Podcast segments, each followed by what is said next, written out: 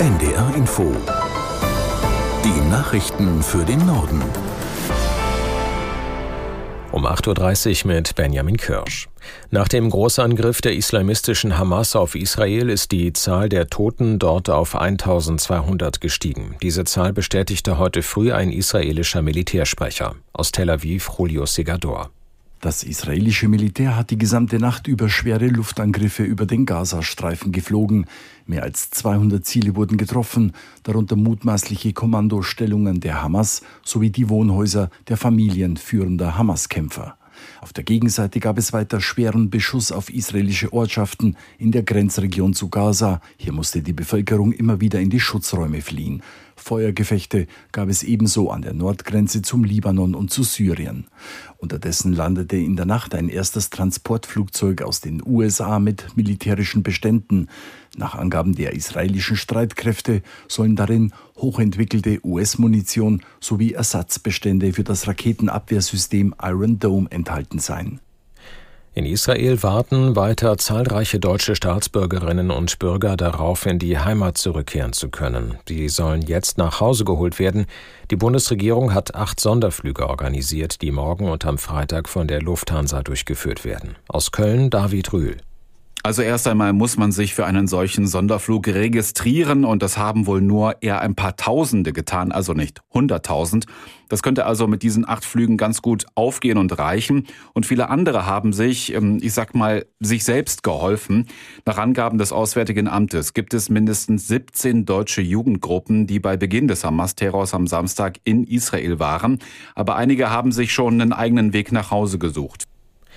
Die Verkehrsministerinnen und Minister von Bund und Ländern kommen heute in Köln zu ihrer zweitägigen Konferenz zusammen. Ein wichtiges Thema wird die Zukunft des Deutschlandtickets sein. Aus der NDR Nachrichtenredaktion Gisela Former.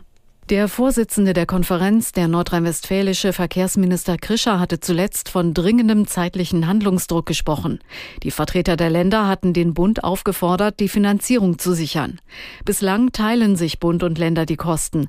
Umstritten sind aber mögliche Mehrkosten von über einer Milliarde Euro im kommenden Jahr. Die Länder wollen den Anteil zur Hälfte übernehmen. Der Bund lehnte neue Gespräche über zusätzliche Mittel aber ab. Mehrere Organisationen kündigten Demonstrationen für eine Fortsetzung des 49-Euro-Tickets in Köln an. Außerdem könnte es um ein mögliches bundesweites Semesterticket gehen. Die Länder hatten eine solche Fahrkarte für 29,40 Euro vorgeschlagen. Auch die geplante Reform des Straßenverkehrsgesetzes dürfte Thema sein. Die Bundesregierung plant in Zukunft neben der Sicherheit des Verkehrs unter anderem Klimaschutzziele zu berücksichtigen. Lobbyisten im Bundestag sollen offenbar verpflichtet werden, künftig breiter Auskunft über ihre Tätigkeit zu geben. Die Ampelfraktionen haben sich laut deutscher Presseagentur auf eine Verschärfung des Lobbyregisters geeinigt. Ein Beschluss im Bundestag ist für kommende Woche geplant. Demnach sollen Interessenvertreter künftig das Gesetzgebungsvorhaben konkret angeben, das sie beeinflussen wollen, und die Forderungen, die sie dabei vertreten. Auch werden Angaben zur Finanzierung Pflicht. Das Lobbyregister gibt es seit Anfang 2022. Es wird auf der Internetseite des Deutschen Bundestages geführt. Der Internationale Währungsfonds und die Weltbank setzen heute in Marrakesch ihre Jahrestagung fort. Von Seiten der Bundesregierung reist Entwicklungshilfeministerin Schulze nach Marokko. Aus Rabat Jean-Marie Magro. Bei den Beratungen bis zum Sonntag möchte SPD-Politikerin Schulze noch einmal ihr Anliegen vorbringen, die Weltbank grundlegend zu reformieren. Die Bundesregierung hatte gemeinsam mit den USA und weiteren Ländern schon vor einem Jahr darauf gedrängt, die Entwicklungsbank solle zielgenauer Klimaschutzprojekte fördern.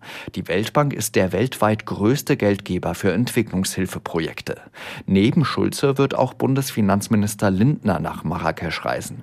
Er soll am morgigen Donnerstag eintreffen. Für Freitag sind außerdem Demonstrationen gegen die Veranstaltung angemeldet. Der als extrem gefährlich eingestufte Hurrikan Lydia hat Mexiko erreicht. Der Wirbelsturm traf mit Windgeschwindigkeiten von bis zu 220 Kilometer pro Stunde auf die Küste.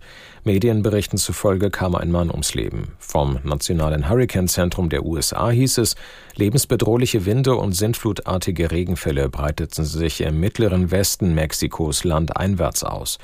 Diese Regenfälle würden in den Städten wahrscheinlich zu Sturzfluten und Überschwemmungen und in den höher gelegenen Gebieten zu Schlammlawinen führen. In der betroffenen Region wurden die Bewohner aufgefordert, sich in Sicherheit zu bringen, Schulen blieben geschlossen. Das norwegische Seismologische Institut hat im Bereich der beschädigten finnisch-estnischen Gaspipeline eine mutmaßliche Explosion registriert. Das Ergebnis bestätigt die Erklärung des finnischen Präsidenten Ninistö, der Schaden sei mit ziemlicher Sicherheit durch äußere Einwirkung entstanden. Aus der NDR Nachrichtenredaktion Diane Bartani. Nienistö hatte sich auf die Gaspipeline bezogen und auf ein beschädigtes Telekommunikationskabel, das Estland und Finnland verbindet. Die Pipeline war am Sonntag wegen eines ungewöhnlichen Druckabfalls geschlossen worden. Seitdem ist die Leitung außer Betrieb. Die Reparatur wird voraussichtlich Monate dauern. Die finnische Kriminalpolizei leitete Ermittlungen ein. NATO-Generalsekretär Stoltenberg sagte, das Verteidigungsbündnis sei bereits dabei, die Sicherheit der kritischen Infrastruktur unter Wasser zu verstärken. Es beobachte die Situation weiter sehr genau. Das waren die Nachrichten.